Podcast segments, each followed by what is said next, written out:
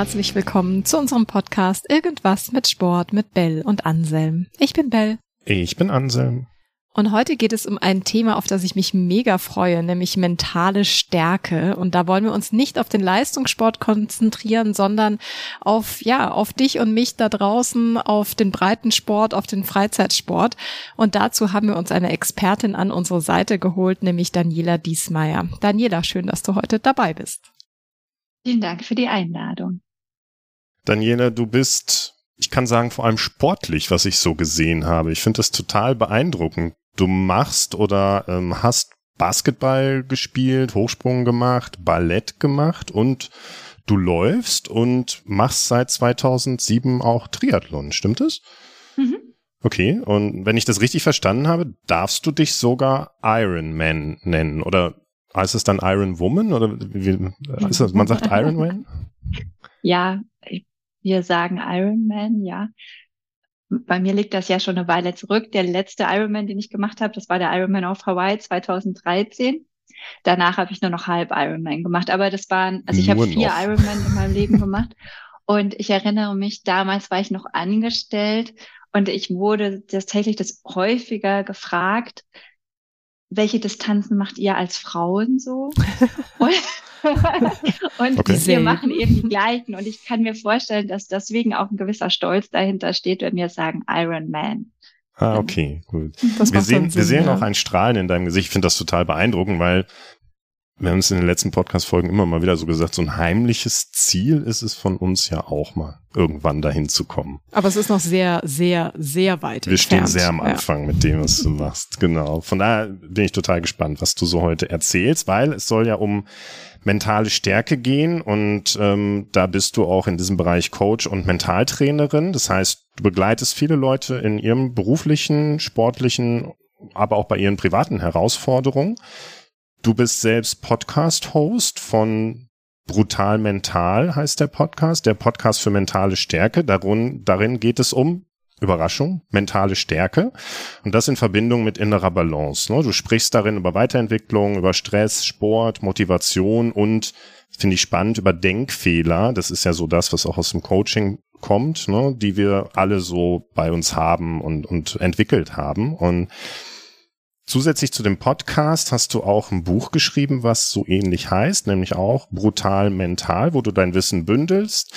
Das heißt, darin die mentale Stärke ist mehr als nur Siegerdenken, raus aus der Komfortzone, wie sie mit Selbstmotivation und Mentaltraining sportliche und berufliche Erfolge feiern. Mega ja, cool. Mhm, wobei der Text des Buches tatsächlich, wie das so oft bei Klappentexten ist, vom Verlag kommt. Ich hätte es anders formuliert. Wie, hättest du es denn formuliert? Weil ich finde das eigentlich sehr treffend. Das freut mich, das ist schön. Ja, ich weiß, oh, das ist, man merkt einfach, dass es nicht meine Ausdrucksweise ist. Und okay. deswegen, aber ich finde, das ist ja auch legitim. Der Verlag vermarktet es so, wie er eben auch der Meinung ist. Und da hat sicherlich seine Expertise zu dem Thema Absolut. auch in der Vermarktung. Genau. Die Leute dürfen ja zugreifen, wenn sie es dann im Buchregal, in der Buchhandlung irgendwo sehen. Genau. genau. Daniela, damit wir ganz am Anfang einfach, dass wir über dasselbe reden. Starten wir mal rein in das Thema mentale Stärke. Einfach, dass du uns vielleicht einmal mitgibst, so wie definierst du denn für dich mentale Stärke? Was ist für dich mentale Stärke? Ja, äh, vielleicht eine Sache noch vorneweg, sowohl in dem, in dem Podcast als auch in meiner Arbeit. Ich arbeite auch ganz viel mit Führungskräften bis Vorstandsebene, weil, weil ich systemischer Coach bin, mhm. wie Bell eben auch. Und mein Steckenpferd ist aber tatsächlich dieses Mentale geworden. Und das kommen wir zu deiner Frage, mentale Stärke. Mentale Stärke ist per Definition, dass ich das Bestmögliche aus der Situation mache unter den gegebenen Umständen. Das finde ich spannend. Also da gehen wir gleich, glaube ich, auch noch ein bisschen näher drauf ein. Ich würde noch mal einen kurzen Schritt auch zurückgehen. Ähm, Anselm hat ja schon gesagt, du bist extrem sportlich, aber du bist ja kein Le also Leistungssportler per se, sondern du hast ja dein Geld tatsächlich, äh, ich äh, würde jetzt mal sagen, in der schnöden Wirtschaft verdient. Also du hast Wirtschaftswissenschaften studiert, du warst Projektleiterin und Change Managerin Und dann hast du dir gedacht, so, jetzt mache ich mein eigenes Coaching-Business. Vielleicht magst du uns da nochmal mit reinnehmen. Ähm, wie ist das passiert? Jetzt hast du ganz viele Leute hier aufgebracht. Also wütende Mails äh, bitte an mich äh, schicken mit dem schnöden Wirtschaftsbusiness. Ah, ja, genau. Ich habe schon ganz sehr viele verschiedene Bereiche in meinem Leben kennengelernt. Und manchmal, wenn ich so zurückblicke, kommt mir das direkt unwirklich vor, was ich schon alles gemacht habe. Also ich habe als Studentin sehr viel im Medienbereich gearbeitet, im TV- und Filmbereich. Bin dann als junge Berufstätige erst in der Beratung gewesen und danach eben, wie ich auch gesagt habe, im, in einem Automotive-Konzern. Und also habe wieder kompletten Branchenwechsel gemacht und dann habe ich eben sportlich auch so viel kennenlernen dürfen. Und bin 2009 auch recht schwer erkrankt. Das hat mich drei, drei Jahre meines Lebens auch gekostet, um äh, wieder völlig zu gesunden. Und muss aber sagen, kurz bevor ich im Krankenhaus gelandet bin, habe ich eine Langdistanz als fünfte Frau Gesamt und erste Deutsche gefinisht, meine zweite bis dahin und hatte also ein nagelneues Rad da in der Wohnung hängen, eine Kiste voller Laufschuhe, die ich gesponsert bekommen habe mit Laufklamotten, einen Neoprenanzug.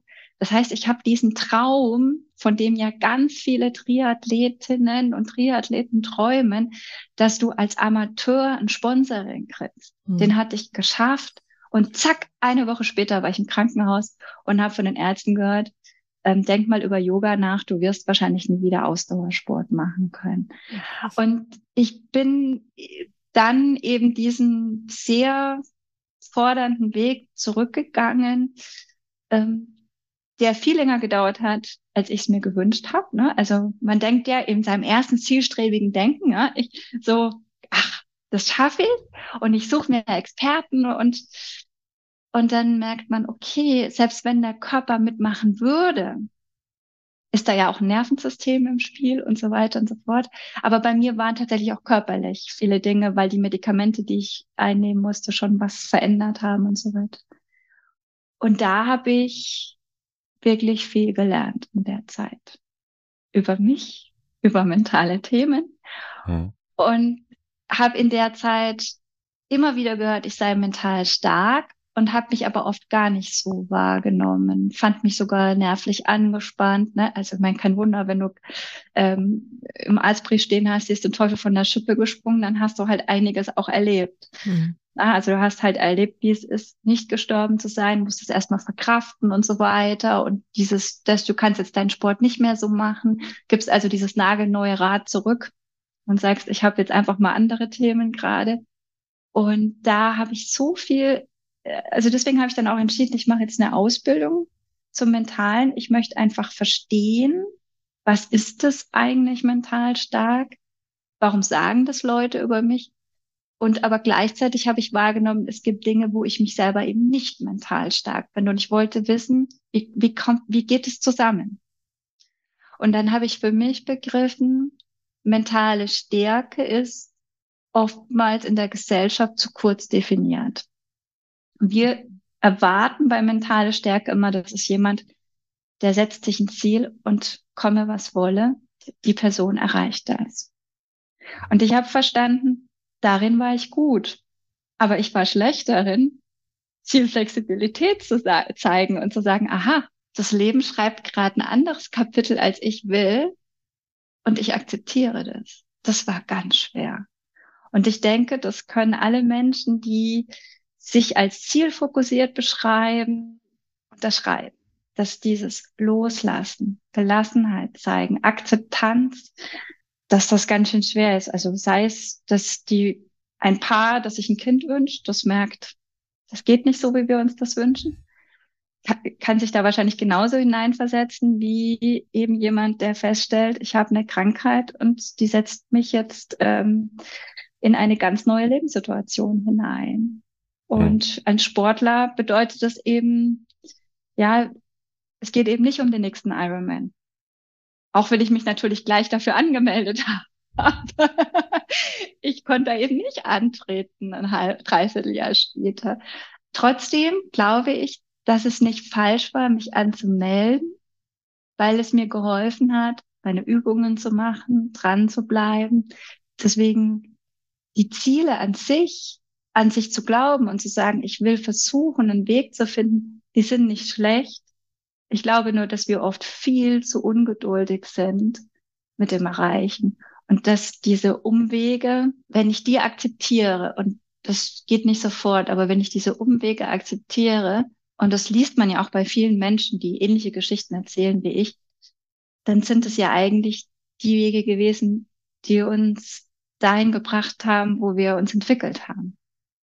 Und mich hat es dahin gebracht, dass meine Ausbilderin in dieser Mentalcoaching-Ausbildung zu mir nach einem Jahr gesagt hat, Daniela, wenn du dich nicht selbstständig machst, bist du ganz schön blöd. und dann habe ich gedacht, ja, okay, ich springe.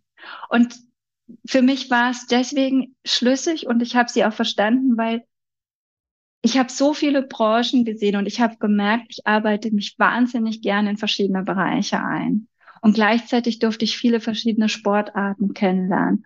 Und ich habe für mich das Gefühl gehabt, ich habe was verstanden, was ich bei vielen Menschen sehe, dass es nicht leicht zu verstehen ist. Und das war für mich der Grund, dass ich gesagt habe, in diesem Bereich will ich mein Wissen teilen und den unterschiedlichsten Branchen, unterschiedlichsten Menschen zur Seite stehen, ihren Weg zu finden. So ist das entstanden. Also ich habe ja schon ein neues Lieblingswort gerade gelernt, Zielflexibilität. Das ist nämlich für mich auch eine krasse Herausforderung. Also ich meine, allein in dem Wort mentale Stärke, ne? allein wenn ich jetzt Stärke höre, in dem Wort Stärke steckt ja schon sowas Eindimensionales. Ne? Du ähm, Zwänge, du musst, du musst irgendwie Power haben, du musst in eine Richtung laufen, du musst Ziele erreichen, du musst dieses, du musst jenes. Stark ist für mich Zwang, auch wenn das wahrscheinlich sehr subjektiv meine Wahrnehmung von dem Begriff ist. Hm? Verstehe ich dich denn aber richtig, wenn du dann sagst, okay, ohne Ziele kann ich mental nicht stark sein? Also erstmal gehe ich völlig in Resonanz mit dir. Ich empfinde das auch bei dem Wort so, dass das leicht in diese Richtung interpretiert werden kann. Und deswegen habe ich es ja für mich geöffnet und gesagt, wenn mentale Stärke doch per Definition bedeutet, das Bestmögliche aus einer Situation zu machen, dann habe ich für mich begriffen, dann bedeutet es manchmal auch loszulassen, mhm. Gelassenheit zu zeigen. Und eben ist es ganz spannend, weil das Wort Stärke ja was anderes suggeriert. Aber Stärke heißt manchmal eben auch loslassen können. Und der zweite Punkt, den du gesagt hast mit den Zielen, vielleicht kommen wir jetzt ins Philosophische, vielleicht aber auch einfach nur ins Psychologische hinein. Kann ein Mensch ohne Ziele sein? Gibt es das? Dann würde ich ja morgens nicht aus dem Bett aufstehen. Äh, und dann hätte ich ja schon das Ziel, ich stehe nicht aus dem Bett, auf, aus dem Bett auf. Also die Frage ja. ist, geht es überhaupt ohne Ziel zu sein? Oder ist nicht unser ganzes Handeln unbewusst von Zielen gesteuert? Bin ich bei dir? Ich glaube schon, dass wir zielorientiert handeln. Die Frage ist nur immer, ist uns dessen bewusst, was wir mit unserem Handeln bezwecken, beziehungsweise welches Ziel wir mit unserem Handeln verfolgen. Ja, ja. Dann wiederhol vielleicht die Frage nochmal, damit ich sie. Das heißt, wenn ich ein, ein selbstgestecktes Ziel habe, würde mentale Stärke funktionieren, ohne dass ich ein selbstgestecktes Ziel habe, was ich verfolge, weil es geht in die ähnliche Richtung. Ne? Wenn ich keinen Kanal mhm. habe, wo ich meine mentale Stärke drauf loslassen kann, funktioniert mentale Stärke dann. Mhm. Genau, ich denke, da, ja, letztendlich hast du die Antwort für mich gerade gegeben. In der Bewusstwerdung. Ich kann natürlich nur mentale Stärke zeigen, wenn ich mir bewusst werde, was Ziel ist. Und wenn ich, wenn das Ziel ist, ich muss das unbedingt machen. Und aber mein Körper oder ähm, das Umfeld oder auch situative Bedingungen mich davon abhalten und ich das nicht akzeptieren kann, dann renne ich ja weiter und weiter gegen diese Mauer. Hm. Ähm, dann ist es in meinen Augen keine mentale Stärke, weil ich ja nicht das Bestmögliche aus der Situation mache. Hm. Und dann braucht es also eine Zielumdefinition. Und insofern bin ich bei dir.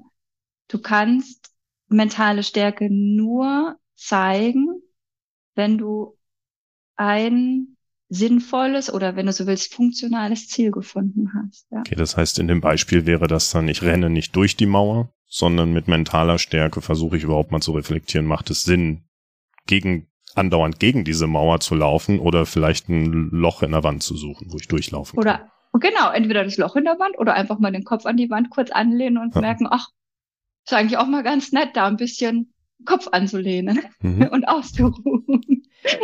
Das, das finde ich total spannend. Also auch deine Definition von mentaler Stärke, weil damit machen jetzt all die Fragen, die ich mir überlegt habe, irgendwie auch gar keinen Sinn mehr, weil ich, hervorragend. ich hatte mir überlegt, ist mentale Stärke dasselbe wie Disziplin zum Beispiel? Also ja. ich weiß nicht, vielleicht kennt ihr das da draußen auch, aber ich habe ähm, ganz oft bin ich so einen Weg gefahren, dass ich mir dachte, okay, ich habe schon im Voraus, ich bin sehr organisiert, irgendwie meine Sporttermine geplant und dann komme ich an diesen Tag, wo ich vielleicht eine Wandertour machen wollte, einen Samstag, ne, und ich bin so fertig und denke mir so, boah, macht das jetzt Sinn? Und dann weiß ich immer nicht, also da, da ist auch äh, eine Hausaufgabe für mich, da mehr in mich hineinhören zu können. Aber ich weiß dann immer nicht, bin ich platt oder bin ich faul? Ja, also sollte ich mich jetzt zu dieser Wandertour in den Hintern treten, weil ich bin einfach nur faul und ich brauche jetzt Disziplin und mentale Stärke, wie ich das damals definiert habe, oder ist es schlauer, brauche ich Ruhe? Und ist es schlauer, jetzt eher einfach einen Tag auf dem Sofa zu verbringen? Was, was würdest du mir jetzt raten? Genau, ich glaube, das ist ein ganz großer Knackpunkt, der einen Hobbysportler von einem, sagen wir mal, Athlet unterscheidet. Dieses Körpergefühl zu entwickeln, was braucht mein Körper gerade? Ich glaube auch, dass das nie aufhört, dass wir das immer neu lernen dürfen, aber dass das tatsächlich die große Herausforderung ist, rauszufinden, ist es heute die Disziplin, die ich brauche und die brauchen wir. Also ich meine, das gilt ja auch für jeden, der lernt oder sich beruflich entwickeln will. Ne? Wir können jetzt nicht nur die Tage arbeiten gehen, wo wir Lust haben, sondern wir gehen auch an den Tagen, wo wir nicht so viel Lust haben, weil wir wissen, fürs große Ziel ist es eben erforderlich. Mhm. Und das braucht es auch. Also es braucht den Umgang und das Training, Unlustgefühle zu überwinden. Und da sind wir bei der Disziplin. Und gleichzeitig braucht es aber eine Expertise, von der ich glaube, dass wir sie ein Leben lang immer wieder neu entwickeln und weiterentwickeln zu verstehen, wann braucht es zur Ruhe zu kommen, Abstand zu finden, Erholung. Kann das ein Außenstehender beantworten? Ich meine, ja, wenn die Person dir nahe steht. Also dann kann man so in eine Co-Regulation reingehen, also beispielsweise ihr beide könntet euch dann miteinander austauschen und du sagst, ich weiß nicht, ob mir jetzt gerade Disziplin einfach fehlt. Und dann könnte Anselm zu dir sagen, Jetzt lass mal überlegen. Du warst von Montag bis Dienstag durchgängig auf Geschäftsreisen, sogar auf dreien. Äh, dann hast du noch dich um deine Freundin gekümmert, die gerade in einer schweren Situation ist und hattest noch ähm, einen schweren äh, geschäftlichen Fall zu regulieren. Hm. Also ganz ehrlich, ich finde es total normal, dass du jetzt erschöpft bist. Und dann sagst du, stimmt okay, also ich fühle mich auch wirklich erschöpft. Und dann so, ist dann aber auf der Couch liegen das Richtige oder auf was hast du denn Lust? Ja, ehrlich gesagt, mir ist eigentlich danach einfach nur nach Lust und Laune ein bisschen spazieren zu gehen oder wandern zu gehen, aber das muss jetzt keine fünf Stunden Wanderung mit 2000 Höhenmetern sein. Mhm. Ah ja, cool, dann lass uns das machen. Dann gehen wir heute 500 Höhenmeter die Neureuter Hütte hoch oder sowas. Das heißt, es entsteht manchmal in uns selbst, wenn wir mit jemandem anderen sprechen, erlauben wir uns endlich wahrzunehmen, das ist total menschlich und normal, dass ich erschöpft bin. Und das wollen wir ja oft erstmal verdrängen. Und weil wir doch ein Ziel haben, weil wir doch was machen möchten. Und deswegen ist die Koregulation, was ich beispielsweise im Coaching auch mache, ganz sinnvoll, mal zu reflektieren, ist es denn nachvollziehbar? Dass ich erschöpft bin. Und was würde mir denn helfen, aus dieser Erschöpfung wieder erholt rauszukommen? Und wenn ich dann merke, also jetzt noch die fünf Stunden Wanderung mit den x Höhenmetern, da bin ich ja danach wieder platt. Und, und da, das, das ist der Weg. Und je mehr, je häufiger wir das machen und gerne auch in Co-Regulation, indem wir eben jemanden als Sparringpartner haben, der uns unterstützt, je mehr verändern sich ja auch unsere Selbstgespräche, dass wir dann merken, aha, ich werde mit mir selber mitfühlen da. Und dann ist es nicht mehr, aha, bist du wieder die Faule, die den ganzen Tag nicht in den Bergen ist und alle anderen haben wieder irgendwas Tolles erlebt, sondern nee, ich bin diejenige, die heute auf ihren Körper gehört hat. Da war jetzt unheimlich viel drin. Verstehe ich es richtig, dass du sagst, der Unterschied zwischen Amateur und Profisportler oder Athlet, wie du es genannt hast, ist am Ende, dass der Athlet, der Profisportler genau dazu in der Lage ist und der Amateur es eigentlich häufig zwanghaft übertreibt? Ja. das also kam der, schnell der, jetzt. Der, der, Profi ist da deutlich weiter oder der leistungsorientiert. Also natürlich habe ich auch da Leute, die ich stoppe. Also es gibt's auch. Die haben aber meistens zumindest auf dem hohen Niveau das Wissen von sich. Das heißt, die ziehen Sie sagen das schon zu mir. Daniela, ich brauche dich, damit du mir hilfst, mich zu stoppen. Das heißt, sie haben es in der bewussten Ebene schon begriffen, hm. aber ihre eigenen Antreiber unbewusst halten sie noch davon ab. Ja. Und beim Hobbysportler ist es so, dass er es auf der bewussten Ebene noch gar nicht präsent hat. Hm. Das ist ja auch, wenn ich das jetzt so bei, bei uns aus dem Coaching kenne, ne? viele Leute, die erstmal per se, und da würde ich ja viele Amateursportler dann auch mit reinzählen, gar nicht den Benefit von Coaching für sich entdecken durften bislang. Ne? Weil das ist erstmal etwas, das ist spooky, ähm, keine Ahnung, was da passiert. Ich gebe jemandem Geld dafür, dass ich mit ihm rede und keine Ahnung, was nachher mein, meine Rendite bei diesem ganzen Gespräch ist. Ne? Was kriege ich denn raus für das Geld, was ich da reinstecke? Ähm, dass die davon erstmal überzeugt werden dürfen, dass sie durch solche Coachings überhaupt diesen Benefit, nämlich die Selbsterkenntnis von dem, was da passiert und auch so dieses auf sein Körpergefühl wieder hören, dass das danach überhaupt besser wird, während wahrscheinlich Profisportler das einfach durch den Sport, in dem sie sich befinden, das Umfeld, in dem sie sich befinden, da schon einen näheren Zugang haben. Teilst du das so? Ähm, also ich bin völlig bei deiner Beobachtung zum ersten Teil, dass dieser Benefit manchmal im Voraus gar nicht immer selbstverständlich ist, weil wir ja jetzt nicht so ein Produkt haben. Beim Produkt kaufe ich und da kann ich nachrechnen, wie viel Gramm sind da drin. Aha, gut, das habe ich zu erwarten. Kann die Inhaltsstoffe noch lesen. Das ist bei uns ein bisschen intransparenter. Das wäre auch schön. Sie kriegen 100 Gramm mentale Stärke. Genau. Und, und gleichzeitig bin ich am Überlegen, Vielleicht darf ich ein, ja, ein Beispiel, eine Erzählung bringen. Ein sehr guter Amateur im Laufen ist beim Berlin-Marathon ähm, mit zwei Stunden 17 über die Ziellinie gelaufen. Also wenn wow. man sich klar macht, dass die Frau gerade den Rekord mit zwei Stunden elf hingelegt hat, dann ist ein Amateur mit zwei Stunden 17 schon sehr stark. Und ähm, zumal er drei Minuten schneller war, als er sich als Ziel gesetzt hat. Und die Strategie, die wir vorneweg mental erarbeitet hatten, ist auch voll aufgegangen. Er hat mich dann am Abend angerufen und das hat mich total berührt, dass er mit mir seine Euphorie teilt. Also am Abend und nach, nachdem er das am, Genau, am Sonntagabend. Also mhm. Also gestern war der Marathon und mhm. am Abend hat er mich angerufen. Und ich finde das deswegen so toll, weil mir bewusst ist, dass das nicht meine Leistung ist, sondern das ist seine Leistung, die er da gebracht hat.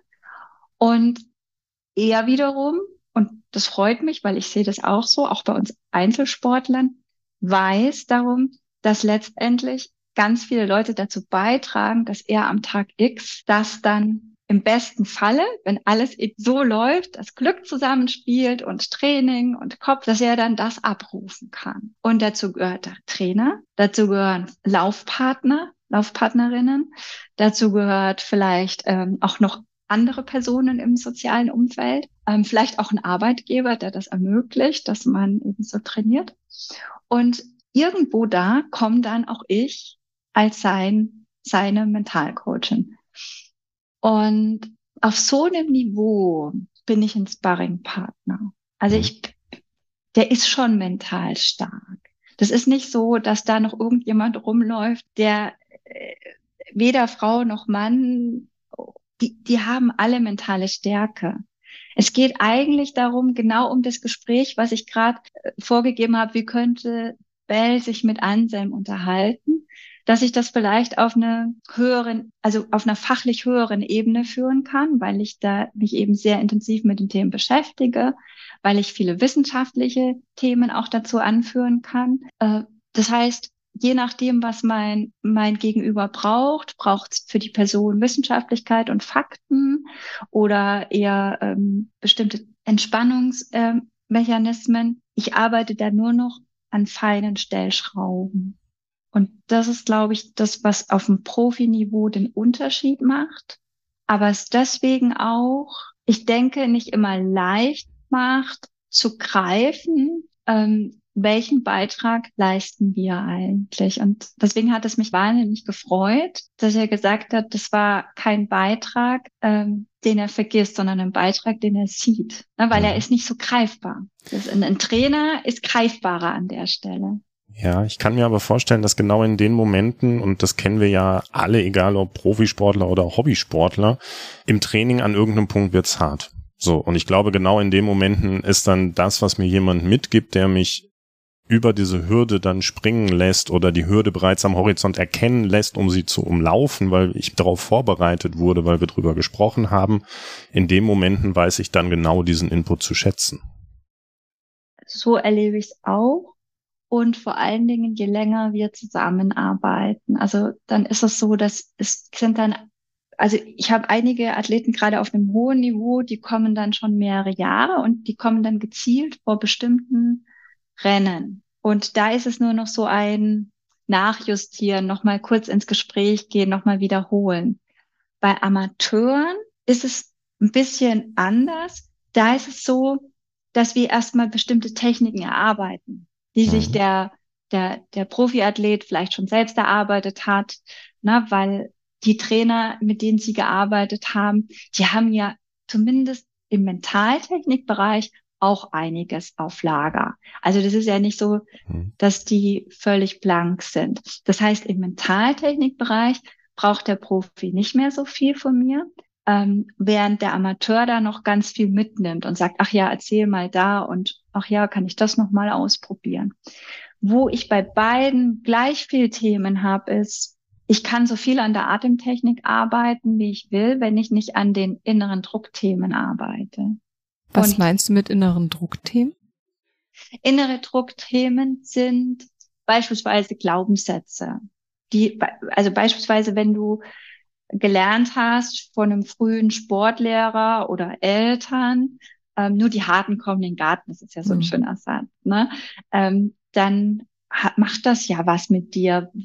Und dann ist es natürlich auch wahrscheinlicher, dass du vielleicht nicht auf deinen Körper hörst, wenn die ersten Ziepereien kommen und du tendenziell vielleicht doch schneller mal in eine Verletzung reinläufst. Und ähm, Druckthemen sind natürlich auch ganz klar äh, beim Amateur, um da mal bei dem Beispiel zu bleiben, wenn ich anfange mit dem Sport, dann bin ich ja so Rookie, dann habe ich nichts zu verlieren. Ne?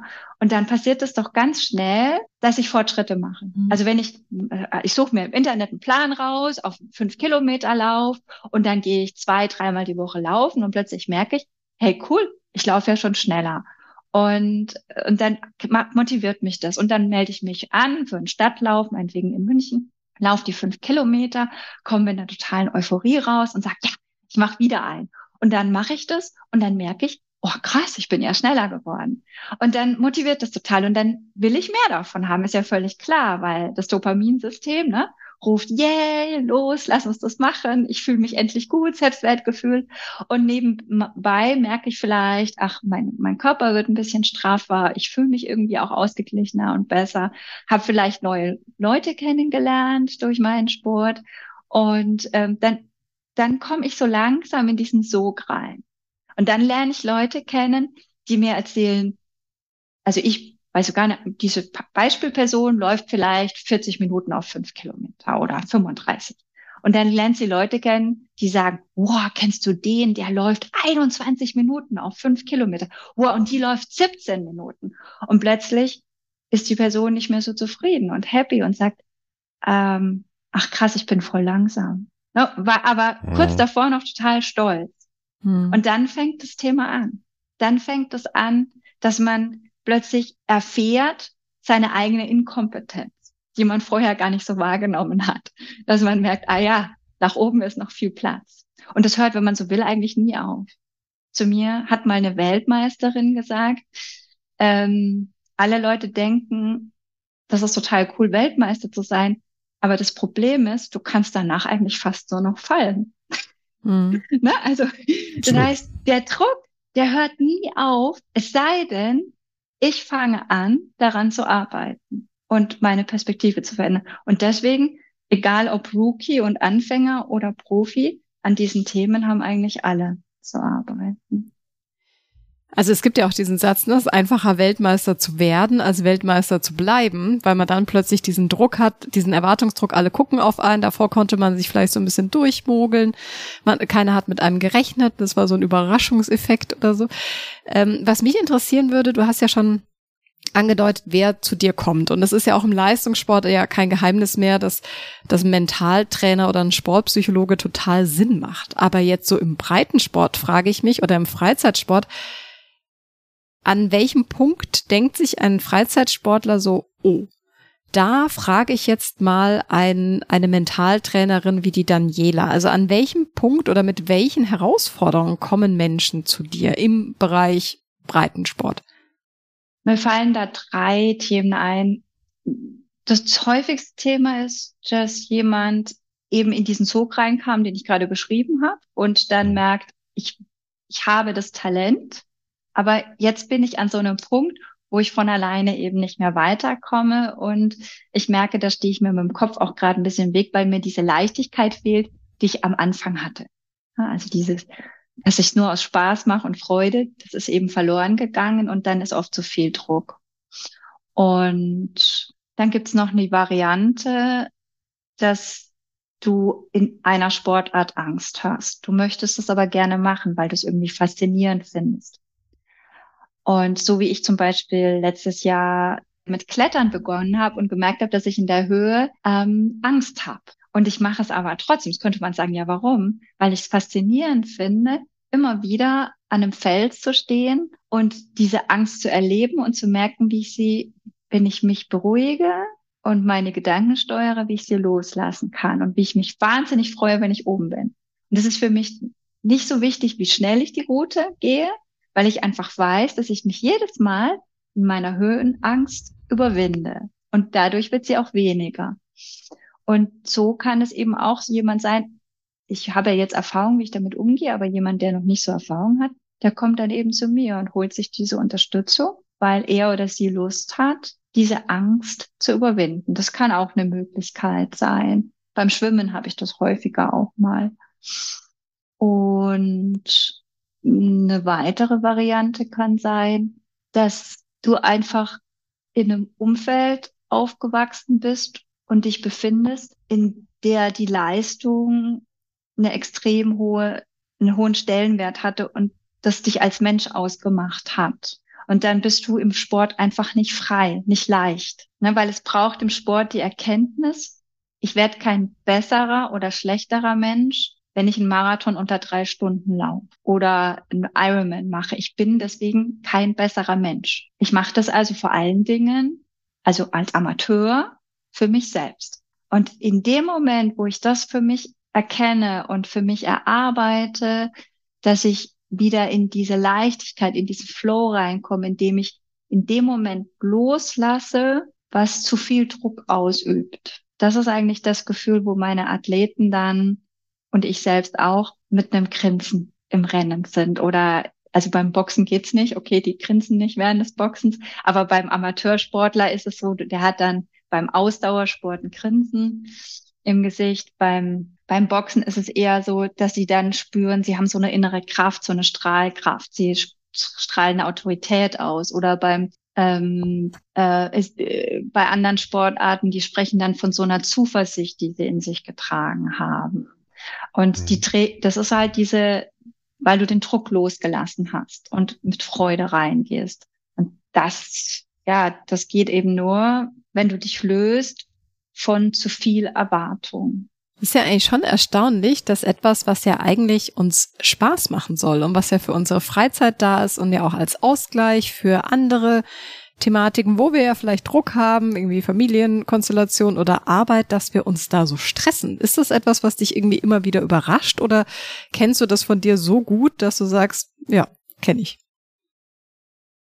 Also ich kenne das tatsächlich. Ich glaube, das ist schon hilfreich, das auch zu kennen. Ähm, ich glaube, dass das viele in unserer Gesellschaft kennen. Ähm, es gibt aber natürlich auch Menschen, die das weniger in sich tragen und die dann eher suchen, dass sie stärker motiviert und gepusht werden. Sie kommen aber nicht unbedingt zu mir. Also okay. wenn, ich weiß nicht, ob das die Frage beantwortet, aber ich glaube, das ist schon ein Bild für unsere Gesellschaft, wenn wir uns jetzt, ich meine, denk an die Algorithmen. Neulich stellte eine fest, das habe ich auf LinkedIn gelesen, die hat relativ viele Follower äh, auf Instagram und die schrieb, immer wenn ich äh, meine Medaillen zeige oder über meine Wettkämpfe schreibe und irgendwie äh, die teile, dass ich besser geworden bin oder dann kriege ich viele Likes. Das heißt, die, die Menschen wertschätzen Leistungs. Also unbewusst funktioniert das einfach von den Likes her. Und deswegen haben die meisten Menschen wahrscheinlich auch Angst davor, zu enttäuschen. Ja, das hat ja mit diesen gefallen wollen zu tun, mit dem Selbstwert. Und ich denke, das ist einerseits was zutiefst Menschliches. Man möchte dazugehören. Man möchte seinen Selbstwert erhöhen. Ähm, und das kann eben im schlimmsten Falle zu viel Druck ausüben. Und ich glaube, das ist in unserer Gesellschaft relativ häufig. Jetzt hast du gesagt, es kommen die unterschiedlichsten Leute zu dir ins Coaching. Ne? Und auch ins Mentaltraining, nicht nur mhm. aus dem Sport, sondern wirklich aus einer ganzen Bandbreite, auch im, im, ähm, im beruflichen Kontext. Ähm, ich weiß, machst du auch Team, Teamtraining, dass irgendwo Mannschaften oder Abteilungen oder weiß ich nicht zu dir kommen? Machst du das auch? Gelegentlich, ja. Hm. Weil äh, da, worüber wir jetzt gesprochen haben, was mir auffällt, ist, dass das ja viel Individualsport ist, genau. ne, über den genau. wir sprechen, wo es um die einzelne Person ja. geht und nicht um den Verbund in einem Team. Genau. Ähm, Verbund im Team mache ich auch, aber es kommen doch ins Coaching deutlich mehr. Das heißt aber nicht, dass das Einzelsportler sind. Die können innerhalb eines Teams sein. Klar. Aber sie kommen dann eben im eins zu eins Coaching. Ich finde es aber immer wahnsinnig spannend, die Teamdynamiken anzugucken. Und ich glaube aber, dass da, also außer jetzt auf einer, auf einer ganz hohen Ebene, wird da noch zu wenig gearbeitet mit Teams. Also wir wissen es von der, von, ich weiß es von den, ähm, von den Hockeyspielern, die haben immer Psychologen dabei. Auf, also das hat mir mal der äh, Moritz Fürste erzählt, die haben das schon ganz lange, die sind da eigentlich weiter als die Fußballer. Ähm, die Fußballer haben es auch, mhm. äh, zumindest die Nationalmannschaft. Ähm, aber wenn ihr jetzt die aktuelle Serie anschaut, zum Beispiel über die letzte Fußball-WM, und man sich die anguckt, dann sieht man auch ganz viel, was da auf Teamebene eventuell eben auch nicht so gut gelaufen ist. Also graue Gänse, die fliegen. Ja, ich genau. Hab's, ich habe es nicht geguckt, äh, um ehrlich ja. zu sein. Das ist das Einzige, aber, was ich mitbekommen habe. Aber das war sicherlich nicht das Einzige. Also man merkt eben, also wenn wir von Teams sprechen, auch da wieder, so groß diese einzelnen Spieler sind, so erfolgreich sie sind, sie waren eben doch davon abhängig, dass sie wollten, dass Deutschland hinter ihnen steht. Und sie haben permanent gemerkt, Deutschland steht nicht hinter Katar, Deutschland steht nicht hinter ihnen. Und das hat obwohl sie so bekannt sind, so viel Geld verdienen, hat es sie trotzdem so sehr belastet. Und da sieht man eben wieder, die Menschen denken immer, wenn ich nur das erreicht habe, dann bin ich. Und dann habe ich es geschafft, dann bin ich wer, dann kann mir keiner mehr was, dann muss ich niemandem mehr gefallen. Und wir sehen an diesem Beispiel eigentlich, dass das ein zutiefst das Grundbedürfnis ist, was den Menschen nicht loslässt und gleichzeitig dieser Weg nie aufhört, immer wieder in Balance zu gehen, ein Stück weit auch hier loszulassen, sich davon befreien zu können. Denn in dem Fall war es ja nicht funktional. Und das ist, da sind wir jetzt voll im Mentalcoaching. Kann sich niemand von uns freisprechen, auch was du eben gesagt hast, ne, das ist etwas, was ich im Coaching versuche rüberzubringen, dass ich mich vielleicht weniger auf das Ergebnis fokussiere bei dem, was ich mache, sondern mehr in dem Prozess und wie du es eben genannt hast, den ähm, Zwängen, also ich nenne es Identität in dem, was ich mache, ne, mich eher auf den Prozess fokussiere, weil selbst wenn ich mein Ziel dann nicht erreiche, genieße ich die Fortschritte des Prozesses und kann eine gute Zeit haben. Ja, ganz genau. Genau. Was mich noch interessieren würde, vielleicht so zum Abschluss, äh, Zeit rennt, es ist unfassbar. Ich finde das ein super spannendes Thema. Wir haben auch mal eine Folge darüber gemacht, was es für unterschiedliche Persönlichkeitstypen so im Sport gibt und dass unterschiedliche Persönlichkeitstypen vielleicht auch zu unterschiedlichen Sportarten tendieren. So aus deiner Erfahrung, gibt es bei dir gewisse Persönlichkeitstypen, die mit gewissen Herausforderungen vermehrt bei dir aufschlagen? Ist dir da mal so was auf, ist dir da was aufgefallen? Ja, ich, also wenn ich, wenn ich die Big Five heranziehe, also wenn wir die Big Five, das sind so fünf Persönlichkeitsmerkmale. Hm. Offenheit, Neurotizismus, Extraversion, Verträglichkeit und Gewissenhaftigkeit. Hm. Dann würde ich sagen, der Athlet, der eine Tendenz hat, Richtung Leistungsorientierung zu gehen ähm, und das ist eher die gewissenhafte Person. Das ist aber auch die Person, die sich schwer tut, den Kopf an die Wand anzulehnen, also sprich mhm. loszulassen. Und gleichzeitig, wenn ich einen Athlet habe, der viel Offenheit sich, in sich trägt, äh, eine hohe Extraversion hat, also sprich, das, das muss auch gar nicht unbedingt sein, die Extraversion, aber die Offenheit, ich weiß es nicht. Also auf der Seite ist es nicht so klar wie mit der Gewissenhaftigkeit. Ich widerspreche mir. Ich, ich wollte sagen, dass die Menschen leichter gelassen sind, die, die, aber das, das kann ich nicht so klar festmachen wie mit der Gewissenhaftigkeit.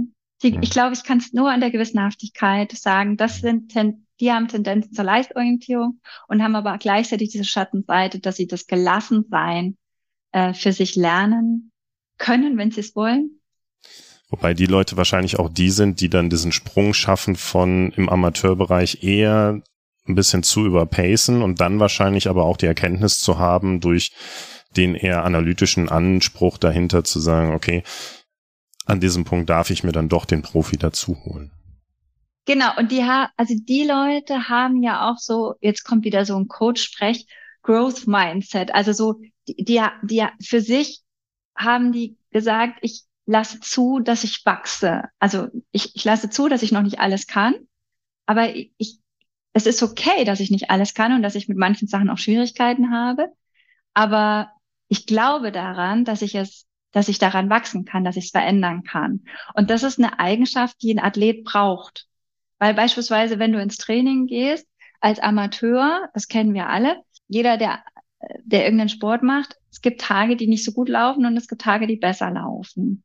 Wenn du das jetzt also ähm, über längere Zeit machst im Training, brauchst du ja diese Toleranz, auch die Tage auszuhalten, die nicht so gut laufen. Und wenn du dann deinen ersten fünf Kilometer Lauf machst oder vielleicht schon mal einen Marathon oder ihr irgendwann einen Ironman, werdet ihr mir wahrscheinlich hinten nach sagen, ich bin so froh, Daniela, dass ich damals im August im Regen Rad gefahren bin, an diesem, wo ich überhaupt keine Lust hatte, weil dann dummerweise im Ironman das den ganzen Tag geregnet hat und ich war einfach heilfroh, dass ich wusste, wie es sich anfühlt, im Regen Rad zu fahren in den Kurven. Das heißt, diese vermeintlich schlechten Tage, an denen ich mich aufraffen muss und diesen Schweinehund überwinde und meine Disziplin ins Spiel kommt, ähm, da ist halt, denke ich schon, der Gewissenhafte so ein bisschen im Vorteil, und derjenige, der aber auch bereit ist zu sagen, es ist okay, dass ich Tage habe, die sich nicht gut anfühlen, weil daran wachse ich. Und jemand, der dieses Denken eben nicht so hat, der denkt, naja, man hat eben Talent oder man hat keins, ne? der kommt nicht zu mir. Hm. Da würde ich jetzt mal die letzte Frage noch einwerfen. Steht Gewissenhaftigkeit im Gegensatz zu meinem neuen Lieblingswort Zielflexibilität? Nee, also, also eine sehr gute Frage. Weil, genau, also der, der Athlet oder der, wir, ich glaube auch im Beruflichen, eine gewisse Zielkonsistenz brauchen wir ja schon, weil ich meine, wir finden alle Pippi Langstrumpf total sympathisch, aber bei Pippi Langstrumpf kann es halt passieren, dass sie auf dem Weg zum Marathon eben drei andere tolle Sachen entdeckt und dann halt die macht. Und ähm, dann ist sie halt keinen Marathon gelaufen, was völlig okay ist. Und ich bin total froh, dass es solche Menschen gibt. Ähm, aber sie bringt eben diese Zielkonsistenz nicht mit. Das heißt, ähm, wo ist jetzt der schmale Grad zur Zielflexibilität? Der ist da, wenn ich merke, mein Ziel ist gerade so nicht erreichbar aufgrund von Bedingungen, die entweder körperlich gegeben sind oder durch mein Umfeld, die ich nicht verändern kann durch Disziplin. Und dann geht es darum, von dieser Zielkonsistenz abzuweichen und zu akzeptieren, was da ist. Also diese, diese Akzeptanz. Und das ist das, was Menschen, die sehr fokussiert sind, die weigern sich ganz lange zu akzeptieren. Und da spreche ich auch aus Erfahrung. Das heißt, man möchte erstmal nicht wahrnehmen, dass das nicht mehr geht, weil man hat dieses Ziel so fest im Kopf. Und also darum geht es eigentlich, zu erkennen, mein Weg geht nicht weiter und dann Akzeptanz und Flexibilität. Und das heißt nicht, dass das Ziel irgendwann wieder möglich, also das kann gut sein, so wie bei mir, dass es drei, drei Jahre später möglich war. Aber bis dahin war ein Weg zu gehen und ich sehe das eigentlich immer im Leben, wenn, wenn dein Ziel so nicht erreichbar ist, dann braucht es eben immer auch eine mentale Veränderung.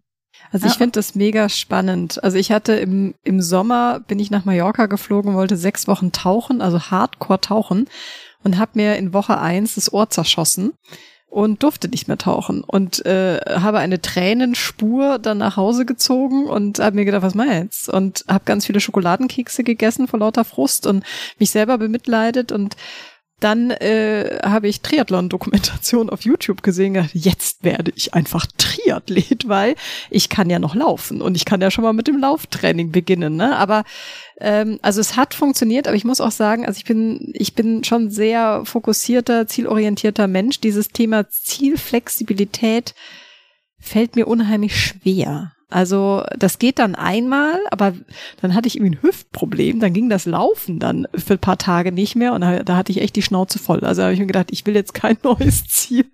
Ich bemitleide mich jetzt einfach. Ja, ja, das verstehe ich. Ich glaube, das ist auch etwas, was zu trainieren ist.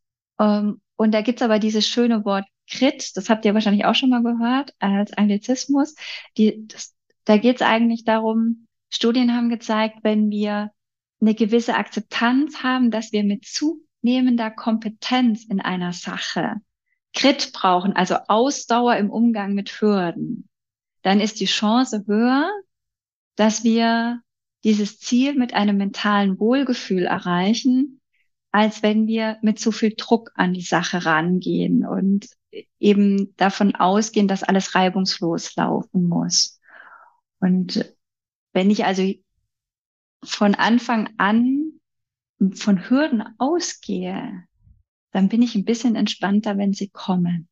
Mhm. Dann sage ich ja, also ich habe das beispielsweise mit meinen Athleten, auch die Amateure, die ich, wenn ich die auf den ersten Ironman oder auf Rot vorbereite, auf die legendäre Langdistanz, dann arbeite ich mit denen bewusst daran, dass Hürden auftreten werden. Und dann erzählen die mir hinten nach, ja, ja, kam Daniela, aber ich habe an dich gedacht. Ich wusste, ja, war doch klar, dass es kommt. Und dann nehmen die das, dann kommt diese Akzeptanz. Hm. Und dann ist es nicht, ich gehe dagegen an, sondern akzeptiere, da ist diese Hürde, Akzeptanz und was mache ich jetzt? Und dann sind wir bei mentaler Stärke.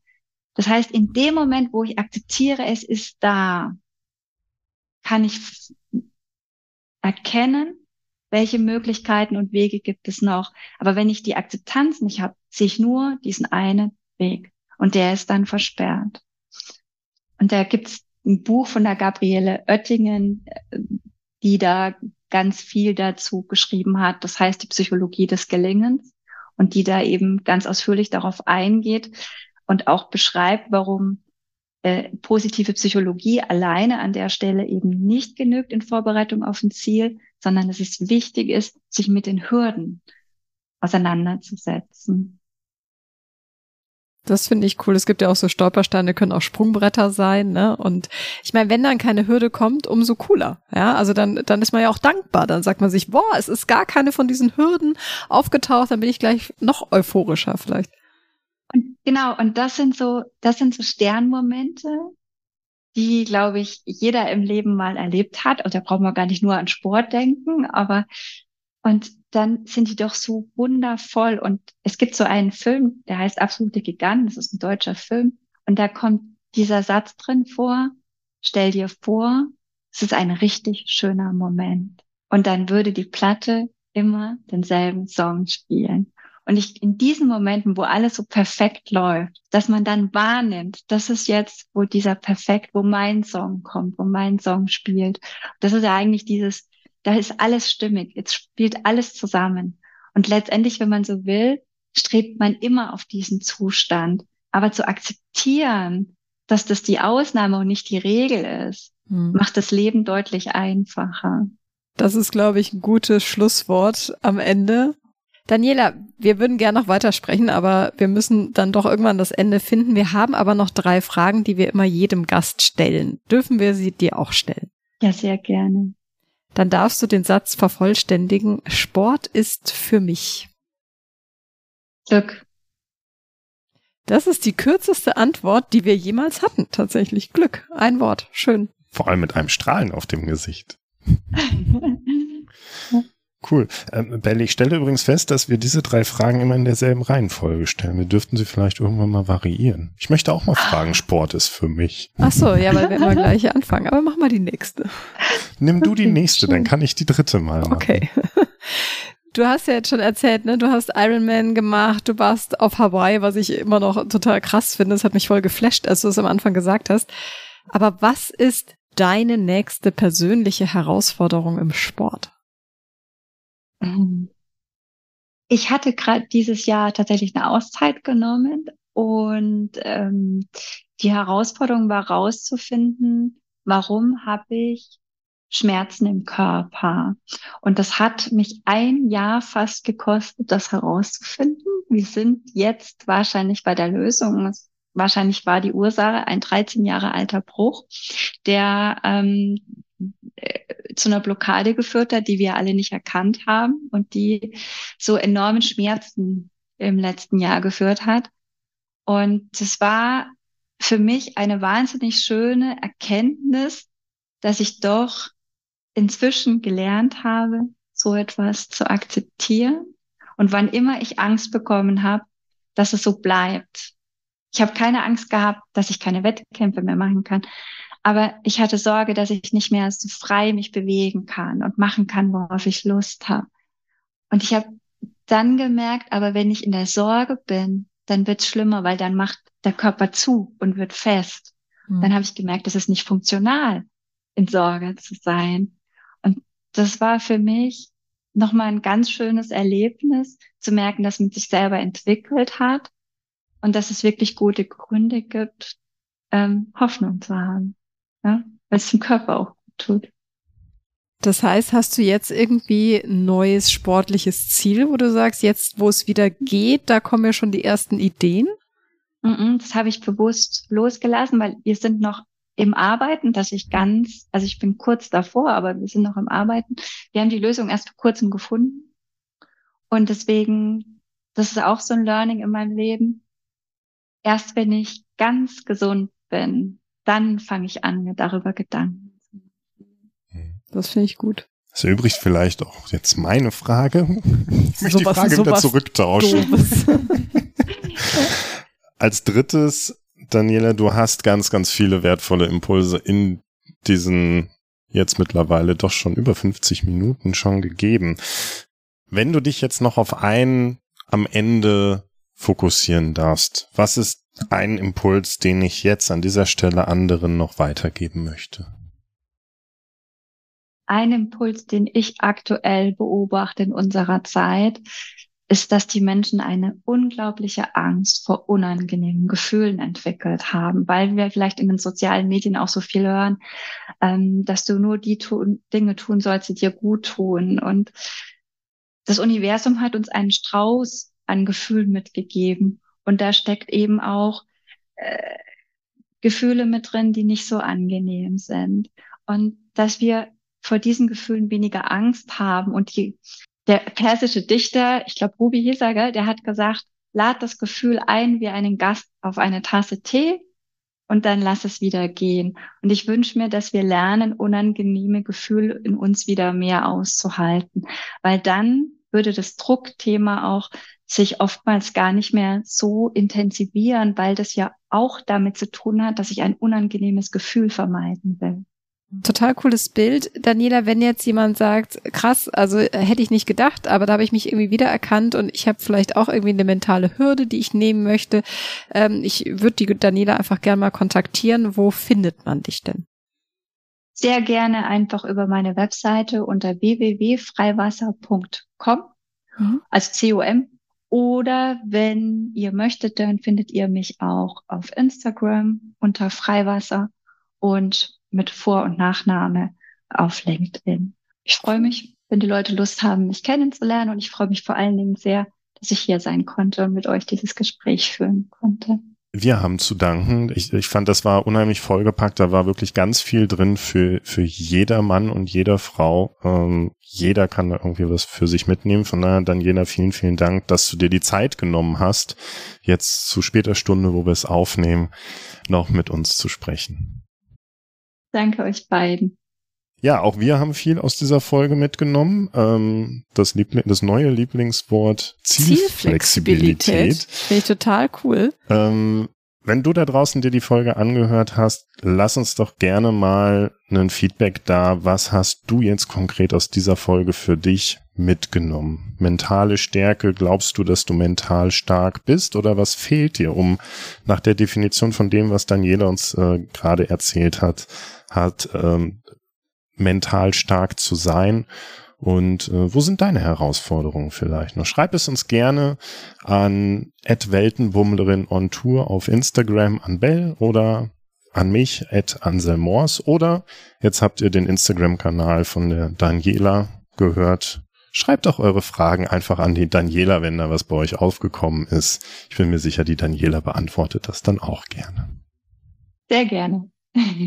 genau, und wir hören uns wieder, wenn es wieder heißt, irgendwas mit Sport, mit Bell und Hanse. Richtig, genau. Bis dahin, viel Spaß und ciao. Ciao.